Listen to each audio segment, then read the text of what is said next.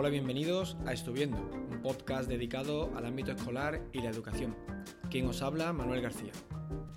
Hace poco, eh, pues hemos tenido la festividad del Día Andalucía. Nuestros peques y muchos adultos, pues hemos tenido la suerte de tener unos cuantos días ahí de puente, días muy valiosos, ¿no? Unos días libres muy valiosos. Eh, días que tanto niños como adultos, pues estábamos esperando que llegara como agua de mayo. En mi localidad, en Utrera, pues es tradición que cada 28 de febrero se haga un paseo en bicicleta por la ciudad. Cada año son miles las personas que acuden a esta cita y casi de forma mágica Utrera se llena de bicis que invaden las principales calles. Desde los más pequeños hasta los más mayores, y no exagero, pedaleamos juntos durante esa mañana compartiendo un precioso y un memorable momento. Yo, como no pudo ser de otra forma, pues participé junto a mi hijo y a mi padre. Y lo mismo hicieron mis amigos y con sus hijos, ¿no? Tenemos planeado que tras el paseo pues iríamos a almorzar juntos y pasar la tarde. Pues eso, al acabar el paseo de bici, pues empezamos a planear dónde íbamos a ir, qué íbamos a hacer. Y una de las familias nos comenta pues que después del almuerzo no puede estar mucho más tiempo ya que uno de sus hijos tiene que hacer deberes. Entonces cuando me vino a la mente una idea, una práctica que yo llevo a cabo de hace mucho tiempo como docente, y que según mi punto de vista debería ser una tónica de todos los docentes y todos los centros educativos. Antes de explicaros en qué consiste, dejadme que os ponga en situación. Cuando comienza la semana, eh, somos muchos los que comentamos esto de, oh, ya el lunes otra vez, vaya tela con los lunes, a ver si llega ya fin de semana, ¿no? Ni miles de frases similares, todas enfocadas pues al deseo de que sea fin de semana de nuevo para poder tener un tiempo de descanso. Y lo mismo, pero con más énfasis, ocurre cuando lo que se acerca es un puente o unas vacaciones.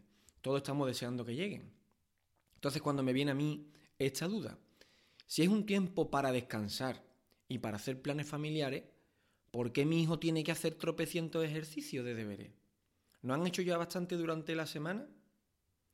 Partamos de la base de que es importante reconocer que las tareas escolares son parte necesaria del aprendizaje y del éxito académico. Las tareas ayudan a los niños a reforzar y practicar las habilidades que han aprendido en clase, así como a desarrollar habilidades de estudio y organización importantes. Yo, por ejemplo, intento que mis alumnos trabajen en clase tras una explicación de un contenido nuevo para que lo refuercen y resuelvan las posibles dudas que puedan surgir. Además, en clase pues estoy yo dándole mi apoyo y acaban de recibir la explicación pues hace pocos minutos. Si alguno no consigue terminar dichos deberes o si la explicación se ha prolongado más de lo que se esperaba, porque han surgido muchas dudas o cualquier otro motivo, pues sí tendrán que terminar las tareas en casa, no queda otra. Pero hay una cosa que sí tengo muy clara y que intento aplicar siempre, y es que los viernes no se mandan tareas para casa ni pongo exámenes para los lunes.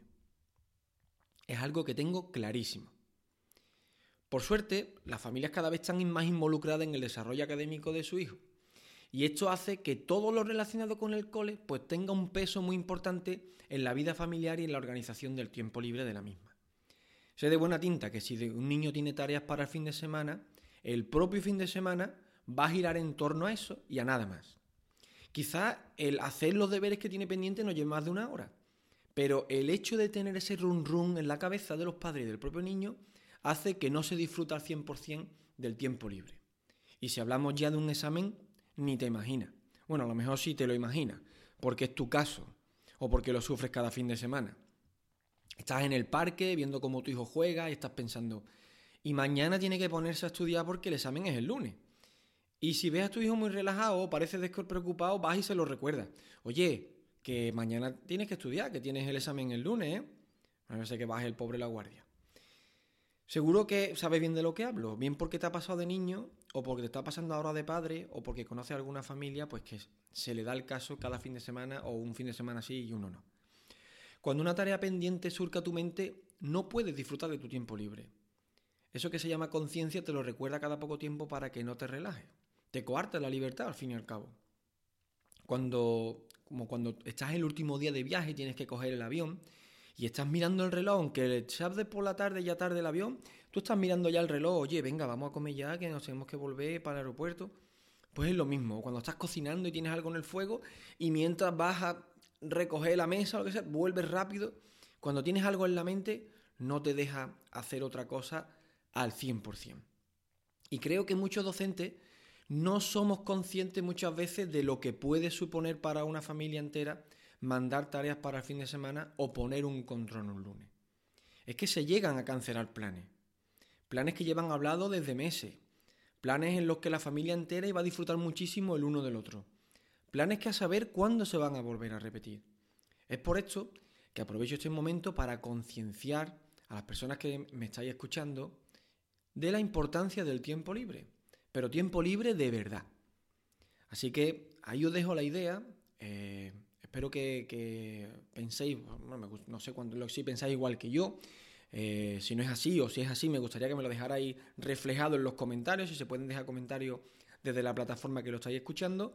Y si no, pues siempre podéis eh, encontrarme en Instagram como estuviendo y ahí escribirme un mensaje, un mensaje privado, lo que os apetezca, o a través del correo estuviendo.gmail.com. Estaría encantado de escucharos, de leeros, de saber si en vuestro centro se practica esto que, intento hacer yo, casi siempre, o por no decir siempre, o si por el contrario, pues siempre os vais agobiados por el tiempo o, cualquier cosa que me queráis comentar. Estaré encantado de, de, escuchar. Así que nada, muchas gracias por dedicarme este ratito. Como siempre digo, recordad ser felices. Hasta el próximo programa. Adiós.